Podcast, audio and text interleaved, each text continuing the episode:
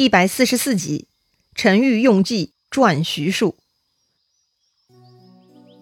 上一回咱们说到，自从刘备得到了军师善福呢，果然是如虎添翼，各种奇妙安排令刘备军事实力大增，把这个曹仁军队打的是落花流水，还夺得了樊城。但就是因为刘备的作战水平直线攀升呢，引起了曹仁的怀疑，所以曹仁特意打听。了解到刘备如今的长进啊，全部仰仗军师单福，于是曹仁就把这个单福的事情报告给了曹操。本来呢，大家都没听说过单福这个名字，但是陈玉见多识广，他知道单福就是徐庶，而且陈玉呢还给曹操出主意，利用徐庶的老妈把这个徐庶叫到许都来，胜算很大。曹操很高兴。为了剪除刘备的羽翼，从刘备身边抢人，什么手段曹操都是愿意尝试的。于是曹操就对徐庶老妈说了，说自己呢也很欣赏徐庶，这个徐庶如今呢就是明珠暗投了，投靠了刘备这种反臣逆贼呀，太不值得了。曹操请徐庶老母给徐庶写信，让儿子赶紧来许都上班，为天子服务才对呀。不过呢，这个徐庶的老妈那是非普通老太呀。他不会因为曹操的几句话就轻信了。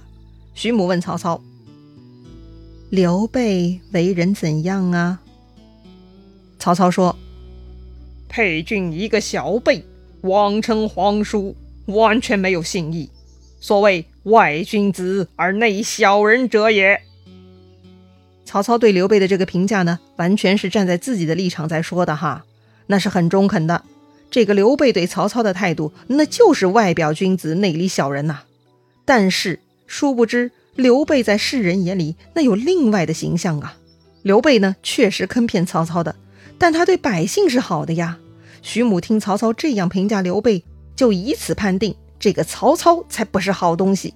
他厉声说：“你怎么如此胡说？我很早就听说。”玄德是中山靖王之后，孝敬皇帝，阁下玄孙，为人谦恭，礼贤下士，素来仁义之名远播。是指黄铜、白叟、木子、樵夫皆知其名。刘玄德真当世之英雄也。我儿子辅佐他，就是得到了真主公。如虽托名汉相。实为汉贼，还敢反诬赖玄德是逆臣？你想让我儿子备案逃名，你不觉得羞耻吗？哎呀，这个厉害的老太太呀，一口气说了这么多。首先，她说了刘备的皇亲背景，又说了刘备仁德，世人都知道。老太太说的黄铜、白叟、木子、樵夫。啊，分别就是黄毛孩子、白发老人、牧民、樵夫，基本上指的就是所有人。大家都知道刘备是真英雄，所以呢，徐母认为他儿子能够辅佐刘备，那就是天大的正确。而曹操呢，托名汉相，实为国贼，居然还敢污蔑刘备是逆臣。曹操呢，这就是想让徐庶弃明投暗，他太不要脸了。老太太这话说的够厉害的。而且呢，这还不够。这老太太说完呢，还拿起刚刚端上来的文房四宝中的一块砚台，直接呢朝着曹操砸过去。曹操被这老太太的举动啊给气坏了，一个老婆子居然这么凶猛，说话难听，还敢动粗。曹操喝令武士把这个老太太给拉出去斩了。这个时候，旁观全过程的陈玉就跳了出来，赶紧阻止武士，并向曹操劝谏。陈玉呢，对曹操说：“这是徐母的计策呀，丞相您别上当，他是故意忤逆触怒丞相，目的就是为了求死啊！如果丞相杀了他，您就招了不义之名，而成全徐母之德了。一旦徐母死了，徐庶一定死心塌地协助刘备来报仇，那就跟丞相的意图背道而驰了。所以不如留着他。”让徐庶身在刘营，心中牵挂许都，让他身心分两处，这样帮助刘备也没法尽力了。而且我已经想到办法，可以把徐庶给骗过来，只要丞相留下他的老母就好，到时候徐庶就能过来辅佐丞相了。曹操刚才呢是恼羞成怒，但他毕竟不是小肚鸡肠之人，被人骂一通算啥？再难听的话，曹操都能咽下去，更何况眼前这位有文化的老太太的那几句话。所以呢，程昱一劝，曹操就气消了，他就不杀徐母了，而是呢令专人伺候，把这个老太太给好好的养了起来。那程玉到底想到什么好办法来骗徐庶呢？要说呀，这个程玉还确实很贼，他谎称自己跟徐庶呢是结拜兄弟，经常去看望徐母。对待徐母是非常孝顺，就像对待自己亲生母亲一样。而且呢，他还经常送东西给老太太，而且是礼仪都很到位。每个礼物呢，都会附上手启。手启呢，就是一种小书札，类似于咱们今天的明信片哈，不算是正式的书信，但会在里面留言表达情意。比较讲究的礼尚往来呢，都是需要有手启的。徐庶的母亲呢，是当时少数有文化的女人。因此啊，他每次收到程昱的礼物呢，也会写手启作为答谢。一来二往，这个程昱呢就攒了不少徐母的亲笔字了。接着，程昱就模仿徐母的字，写了一封信给徐庶。是啊，本来曹操派人送来文房四宝，让老太太自己写的呀。可是老太太不同意嘛。但是她掉入了程昱的陷阱，给程昱的回信呢，导致自己字迹的泄露。程昱啊，就替老太太执笔写信了。哼，这回程昱就能随意发挥了。那程昱在信里怎么写的呢？很快咱就知道了。这个程昱派人跑到新野，摸到了单福的府上，说是来给单福送家书的。单福啊，那也就是徐庶啊，他很激动，赶紧呢把送信的人叫到里屋询问。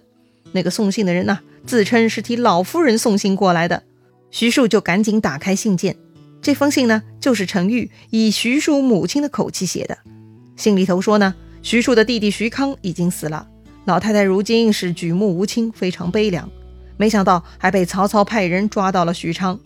曹操说徐庶背叛国家，要把他老妈下狱。好在呢，被程昱等人给劝了下来。如果徐庶肯投降朝廷，那就能免去他母亲之死。如果徐庶还念着母亲的养育之恩，就该星夜兼程，赶紧去许都救下母亲，以全孝道。而且呢，以后还可以考虑回老家务农，免遭大祸呀。总之呢，如今徐庶的母亲啊是命若悬丝，非常危险，希望徐庶是火速前来救援呐。哎呀，看完这封信，徐庶已经是泪流满面了。没想到曹操这个奸贼居然已经抓住自己的老母亲当人质了，太恶毒了！但是母亲的养育之恩那是不能不报，不能见死不救啊！于是呢，徐庶带着这封信就去找刘备了。他向刘备坦白，自己本名徐庶，字元直，只是因为逃难才改名单福的。刘备看到泪流满面的徐庶，那是非常惊讶。又听他说自己叫元直，哎，元直这个名字好耳熟啊，似乎在哪儿听过呀。刘备是惊呆了。徐庶呢，接着解释，说自己啊之前听闻刘表招贤纳士，所以特地去见了刘表。没想到交流下来，发现刘表就是个无用之人，所以写信辞别了刘表。徐庶深夜跑到司马水镜的庄上，跟他说了这件事情。水镜呢说徐庶不识明主，又说了刘豫州在此地，让徐庶来追随，所以徐庶故意在闹市做狂妄歌曲吸引刘备的。没想到呢，这就得到了刘备的重用。徐庶非常感激刘备。哦，原来如此啊，怪不得觉得原直耳熟呢，就是那天晚上刘备在水镜先生庄子上听到的呢。那个晚上，刘备是特别激动。以为元直就是伏龙凤雏之一，差点就蹦出来跟元直打招呼了。要说呢，还是水镜先生考虑长远，这种主城关系的见面仪式还是要正规一点。无论是投靠还是聘请，总之呢，要双方都付出一定程度的努力，这样才会彼此珍惜的呀。如果真的在那个晚上安排相见，得来全不费功夫，那就太草率了呀。刘备很高兴。为自己立下大功的军事单福呢，就是那天晚上偷听到的原职，果然就是缘分呐。但徐庶此刻泪流满面，让刘备也很难受。徐庶就接着继续说了，说自己的母亲已经被曹操抓到许昌囚禁，还要加害。如今老母亲已经派人送信过来召唤了，我不得不回去了。不是徐庶不想为刘备效犬马之劳，无奈老母亲在曹操手里，不得不尽力去救啊。所以徐庶这是向刘备来提出辞职的。刘备听完，那就跟着大哭了。刘备说：“母子是天性至亲，原旨不用牵挂我刘备。等你先去救了老夫人，日后再来教我吧。”徐庶也很感谢刘备的理解和宽容，赶紧拜谢，就想离开了。刘备呢，劝他明日再走，今晚呢，再最后一起聚一下嘛。徐庶想想。此去许都，也不知何时才能与刘备相见了，也不急于这一个晚上，就同意留下一起喝个酒了。听说单福的真名是徐庶，而且他要离开去曹操那儿，孙乾呢就觉得不妙了。他偷偷来找刘备，说这个徐庶是天下奇才，这么长时间在新野，已经完全知道我军中虚实了。如果给他机会去见曹操，一定会被曹操重用，那咱就危险了。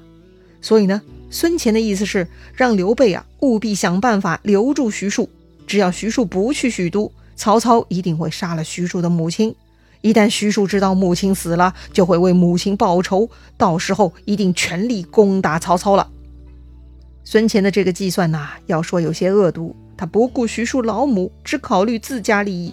人家徐庶既然是天下奇才，这点小伎俩他怎么会看不破呢？刘备立刻反对。不可，使人杀其母而勿用其子，不仁也；留着他不让他去，而断绝其母子之道，不义也。我宁死也不做不侮人不义之事。刘备的标签那就是仁义。孙权的主意目光短浅，还会破坏刘备的人设，所以刘备坚决不干。这样一来，大家都感叹刘备的仁义了，就更爱戴刘备了。瞧吧，这就是刘备的个人魅力逐渐释放的过程呐。曹操呢，爱表演领导力；刘备呢，就爱表现这个个人魅力了。好吧，那徐庶回许都能救下老母亲吗？从此没有军师的刘备，是不是又要回到解放前了呢？后面的故事又会如何呢？咱们下回再聊。